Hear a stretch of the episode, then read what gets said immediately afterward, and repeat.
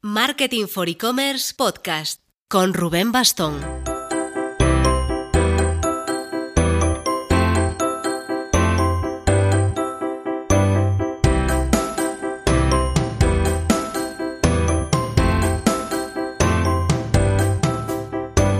Hola marketers, soy Rubén Bastón, director de la revista Marketing for E-Commerce y en este cuarto programa vamos a entrevistar a uno de los grandes del podcasting en el sector digital en España, José Carlos Cortizo de En Digital.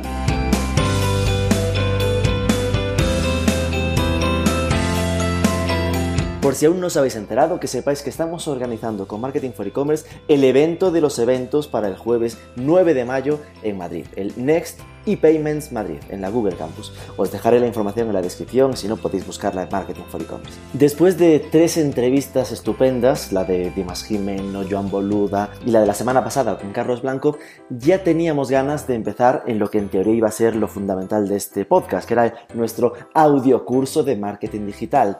Esto no quiere decir que lo vayamos a hacer especialmente ordenado, así que como somos aún podcasters en prácticas, hemos mm, forzado un poco el orden y este podcast va a ser el que estará en la P de promoción, en el apartado de content marketing y será el capítulo de formatos de content marketing, el podcast, que en el futuro estará acompañado de otros capítulos sobre infografías, otros sobre ebooks, otros sobre cómo redactar el post perfecto para un blog, pero este de podcast lo vamos a arrancar con José Carlos Cortizo, a quien de verdad le debemos muchísimo de este modesto podcast. Él es el cofundador y director de marketing de BrainSense, una herramienta de personalización de e-commerce. Anda metido en mil fregados, está en Product Hackers, en fotografía e-commerce, está curtido de organizar mil eventos del sector digital, yo siempre digo que es un facilitador del sector y dirige también el podcast En Digital, que os invito a que sigáis, aunque sin duda es más probable que ya lo sigáis a él y no a nosotros, que somos los novatos. Eh, José Carlos nos ayudó muchísimo en esta nuestra fase de conceptualización del podcast y nos ayudó a perderle ese miedo a cómo se graba, cómo se comparte, cómo se hace todo. Por eso creíamos que era el que mejor podía explicaros el papel de un podcast en una estrategia de content marketing. Ya veréis que si os queráis, os va a meter el gusanillo en el cuerpo.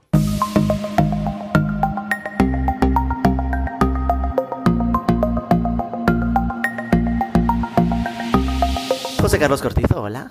Hola, Rubén. Bueno, con BrainSense podríamos decir que eres todo un ejemplo de generación de estrategia de content marketing, porque si van a tu web verán que esa web toca todos los palos del, eh, eh, de, de, lo que sería una teoría de content marketing. Tiene blog, trabaja las redes sociales, esto es lo obvio, pero también tiene case studies, ebooks, tutoriales, las preguntas más frecuentes, haces eventos y además el podcast, de todo lo que trabajas o has trabajado de content marketing, ¿qué formato es el que mejor resultado crees que te ha dado?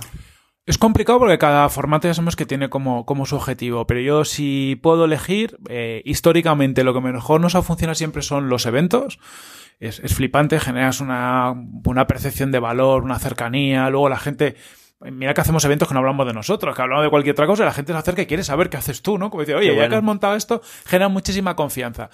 Y a día de hoy te diría que el, podcast, o sea, el podcast me ha, reventado la cabeza y es algo que me apetecía hacer por mí mismo y cuando empecé a hacerlo eh, he visto que los resultados y los objetivos a nivel de negocio y tal se pueden cumplir bastante bien. Me explota la cabeza porque realmente en general eh, es, es, habitual ver el podcast como algo mm, muy secundario, ¿no? Es decir, como una, la última palanca de todas eh, suele ser el podcast. Eh, yo tengo la firme creencia, y esto igual es equivocado, de que, de que está viviendo una segunda juventud. Sí.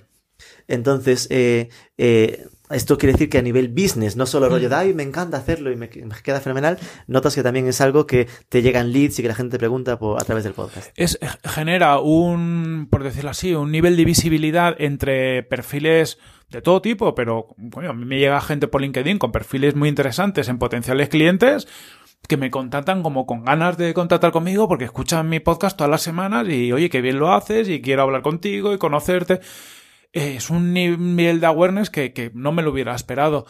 Y además, yo estoy muy de acuerdo, estamos en la segunda juventud del podcast, pero yo creo que realmente vamos a entrar en la edad dorada, porque ahora sí que el podcasting puede suponer negocios. Y bueno, aquí antes fuera antena hablábamos de boluda, ¿no? Y Sí. una persona que, que está aprovechando el podcast para vender sus cursos y lo está haciendo muy bien. Estamos viendo marcas de gran consumo que están empezando a hacer podcast. En Estados Unidos ya hay agencias de podcast. Yo creo que es, es un momento perfecto porque hay más interés en el podcast por parte de los consumidores. Sobre todo porque es el sustituto perfecto de YouTube cuando no puede ver la pantalla. La gente ya se ha acostumbrado a escuchar y ver y cuando no pueden ver, pues al menos escuchar. Y ahora ya empieza a haber dinero como para hacer cosas serias y tiene un impacto en negocio bastante fuerte porque todavía hay un espacio en casi todos los verticales para tener algo relevante.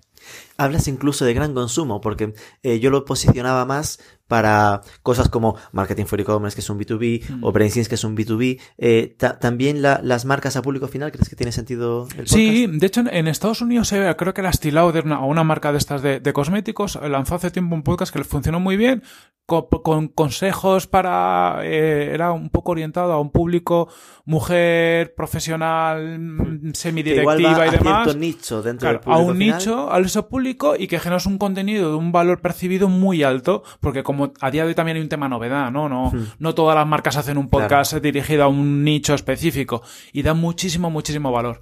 Luego están los temas de que están los podcasts, los seriales, que mm, yo no los sigo tanto, pero en Estados Unidos y en algún país del norte de Europa ha habido algún serial de estos en formato podcast que lo ha petado y es como si fueran como una serie de Netflix, pero en formato podcast y que tiene una relevancia brutal y a lo mejor está patrocinada por una marca. Que sin duda yo creía, y creo que en España, parte del culpable de esta nueva edad dorada es Podium Podcast.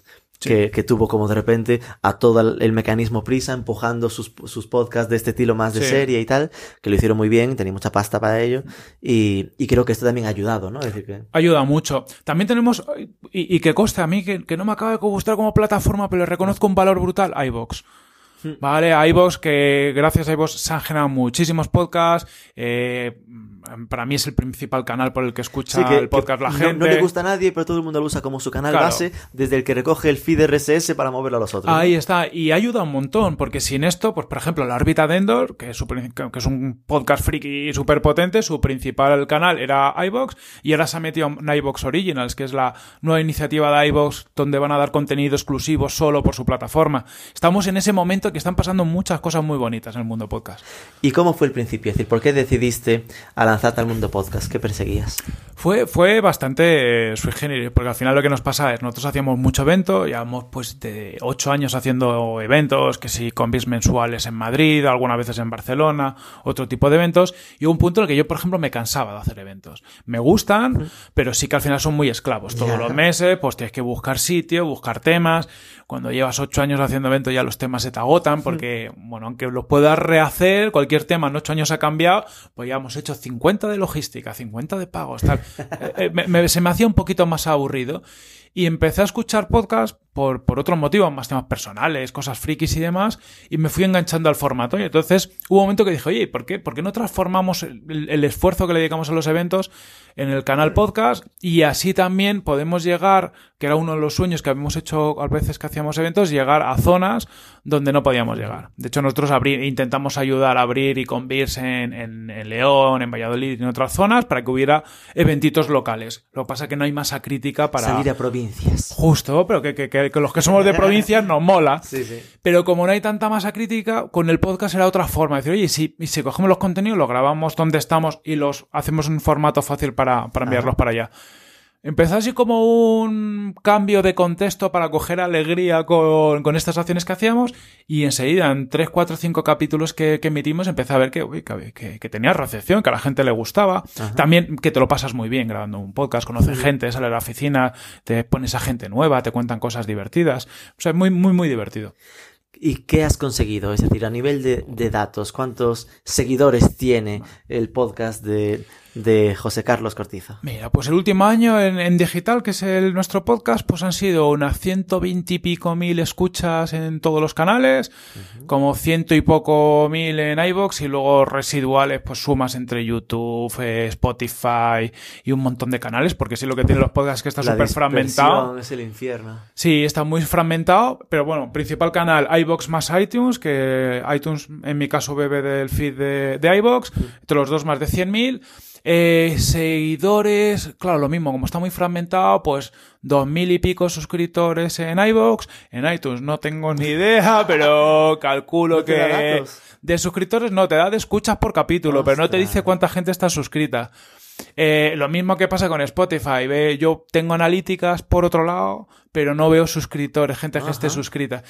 Y luego en la newsletter, pues ahora tenemos como unas 600 personas, ¿vale? Que también es gente que, que al final intentamos que se suscriban a la newsletter, porque como está todo tan fragmentado y no Claro. tienes contacto directo, me gusta Una poder forma tener de una que sean un forma poco de- tuyos. Ahí está, y, y de poder mandar cosas adicionales. Oye, hacemos un evento, pues que sepáis esto, un descuento. A veces sorteo libros, porque se me, me- me gusta un libro y digo, pues esto quiero que lo tengáis. Qué guay.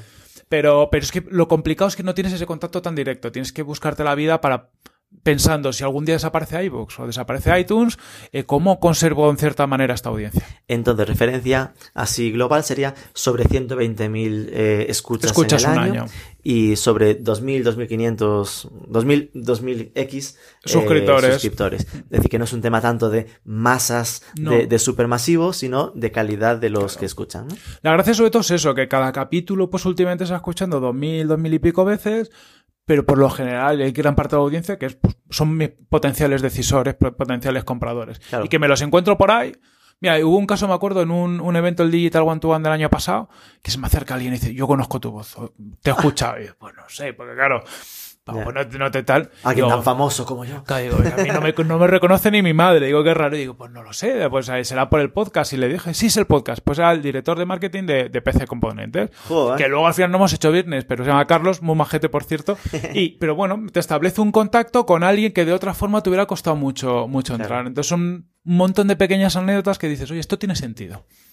¿Vale? ¿Y cómo lo haces? Es decir, hablabas antes de lo disperso que está eh, el mundo del podcast. Eh, para si hay un loco que quiere meterse en este mundo, eh, ¿cómo sería es- ese ecosistema? ¿no? Empezamos eh, subiendo el feed en, en iBooks y desde ahí cómo se distribuye a lo demás.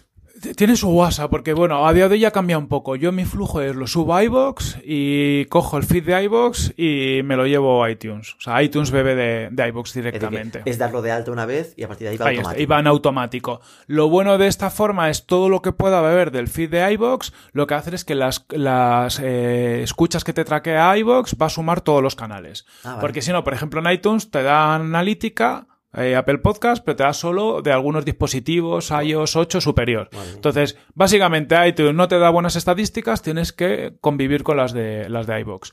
Yo luego en su día, porque al principio subir en el podcast a Spotify directamente no era posible, lo subí a través de uno de sus partners que se llama Audioboom. ¿vale? Au- Audio. Boom, con dos os. Y a un Audioboom básicamente lo que hace es me lo manda automáticamente, lo subo ahí y me lo manda automáticamente a Spotify, a Deezer, a Stitcher, a, Stitcher, a TuneIn y a un montón de canales. Y encima te traquea la analítica. Yo sí que tengo un acuerdo con todas estas plataformas y traquea la analítica. Entonces tengo como mis dos hubs. iVoox para iTunes eh, Audioboom. y Audioboom para todo el resto de, lo- de los canales. Y, para luego los YouTube. podcasts de, de Android.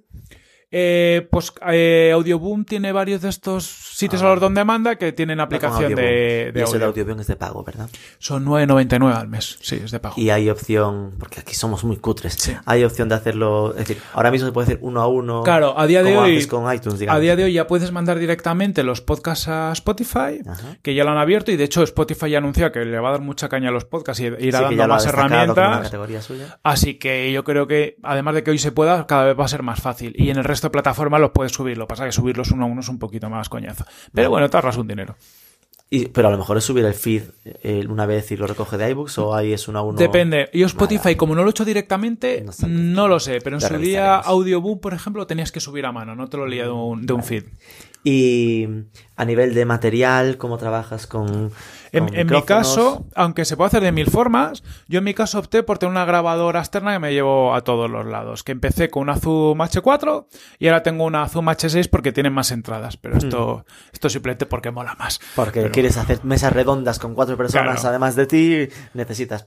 Justo, porque cuando tienen más gente, pues necesitas más entradas. Yo elegí una grabadora por varios motivos. Uno, porque me permite grabar un podcast pues sin tener el portátil encendido o demás. Y porque quería poder grabar cada pista de micrófono por separado para a la hora de, de editarlo, pues poder bajar y subir eh, los niveles de las pistas en, en función de si había ruido externo o no, o no. También soy un poco friki del sonido. eh. Entonces, eh, al final me importaba. La Zoom H4 valía como 150 euros, es decir, es un cacharro más o menos barato.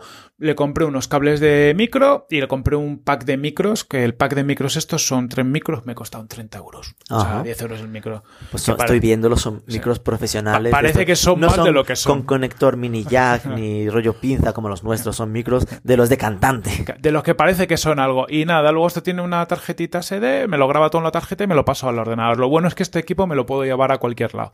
¿Grabas en, en MP3 o en WAV? Grabo en WAV, te diría porque es mejor calidad y estas cosas. La realidad es que yo no, mira que soy friki del sonido y no lo No consigo notar. Eh, lo grabo en WAV simplemente porque la tarjeta es muy grande y, y puedo grabar. Como lo cabe. Que sea, cabe, lo que sea. y al final, al transformarlo al ordenador, sí que yo lo monto todo en GarageBand. O sea, que es de. Mac, que es muy facilito de utilizar. Eh, realmente ya tengo pues, la estructura del programa montado en un fichero, pues con mi cabecera, mi intro y tal. Grabo una intro adicional que la pongo al principio, ya tengo la zona donde hay la, eh, la transición y ya meto el, el audio que he grabado. Es decir, al final es coger estos ficheros, arrastrarlos en GarageBand, colocarlos y cortar un poquito lo que sobre y ya está. Que si no es GarageBand, entiendo que hay herramientas alternativas gratuitas, Audacity, estilo por, Audacity. ejemplo, por ejemplo, yo lo uso Audacity a veces para normalizar, bueno, cuando me pongo pijo con el audio o alguna cosita o separar canales, pero como en Mac es gratis el GarageBand, pues si tienes un Mac es, es un poquito más fácil de usar que el Audacity. Ok. ¿Y cómo decides los temas? ¿Van surgiendo? ¿Tienes algún tipo de planificación?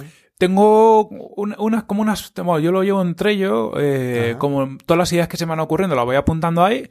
Entonces hay como dos partes. Unas cosas que van surgiendo, pues gente que te conoces al final. Vas a un evento, o ayer me paseo que fui a dar una clase a De Vale y me encontré con, con un profe muy molón y me estuvo contando sus movidas y ya queda con él para, para grabar. Entonces hay cosas que surgen en el día a día, gente que conoces que mola y dices, oye tío, quiero que me cuentes esto.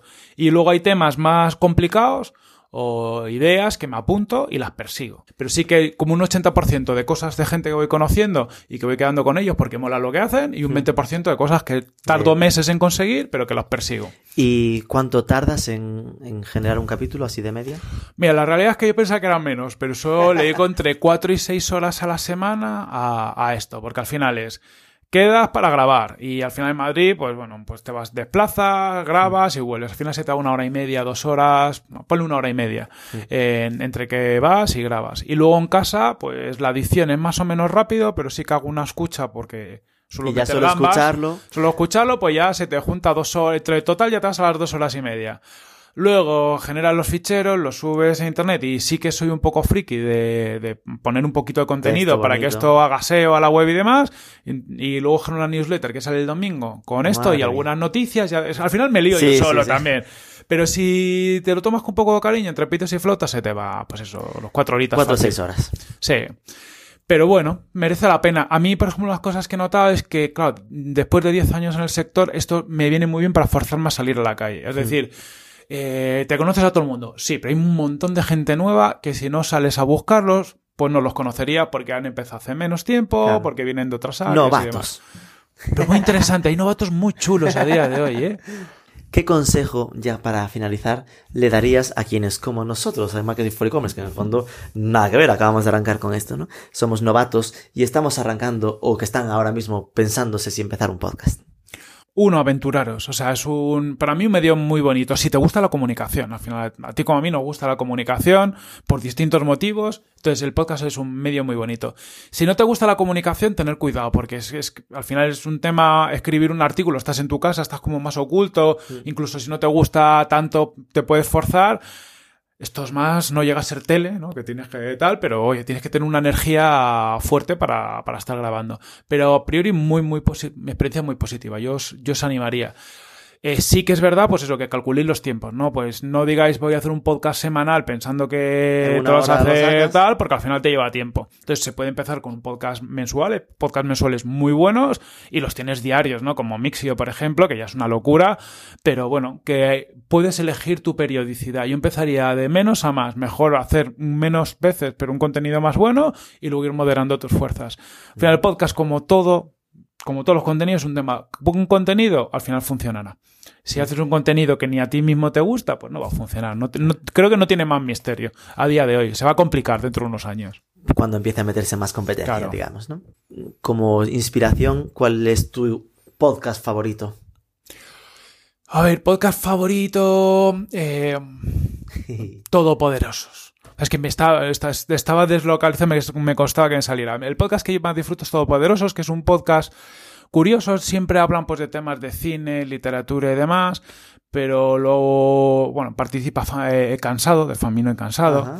Eh, está Arturo González Campos, está, eh, no me sé todos los nombres, se me van a olvidar, pero bueno, un escritor y un director de cine, y tratan temas de una forma muy ilustrativa, pero luego con una cierta tertulia de cachondeo entre ellos que hace que sea muy ameno. Entonces es casi un programa de entretenimiento mezclado con cultura que se hace súper, súper, súper interesante de, escuchar. A mí es como aspiracionalmente algún día me gustaría poder hacer un podcast de ese tipo, ¿no? Que, que no sea solo un contenido formal, sino que tenga una tertulia cachonda, divertida y Casi programita de radio, ¿no? Justo. Es un punto de equilibrio muy bueno entre la radio y el podcast, pero se nota y respira podcast en la frescura de los contenidos.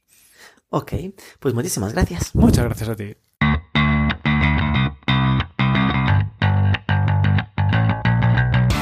Se explica también José Carlos Cortizo que amenazo con volver a traerlo en otra ocasión, seguramente cuando toque hablar de personalización de e-commerce. Como aprendizajes entonces sobre el podcast, es la acción que mejores resultados le da después de los eventos no es tanto en la cuestión de volumen como de calidad de los oyentes, porque al final te están escuchando pues la gente friki de tu sector, los que más metidos están de cada vertical. Cada programa suele suponer una media de unas 6 horas de trabajo, 4 o 6 horas, dependerá de, de la estructura, y está entrando, no es que esté entrando en una segunda juventud, sino en su etapa dorada.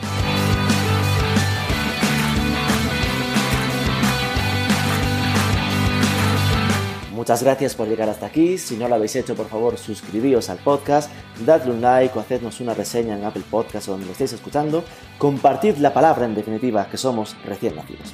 Y nada más, nos escuchamos el próximo lunes en Marketing for E-Commerce Podcast.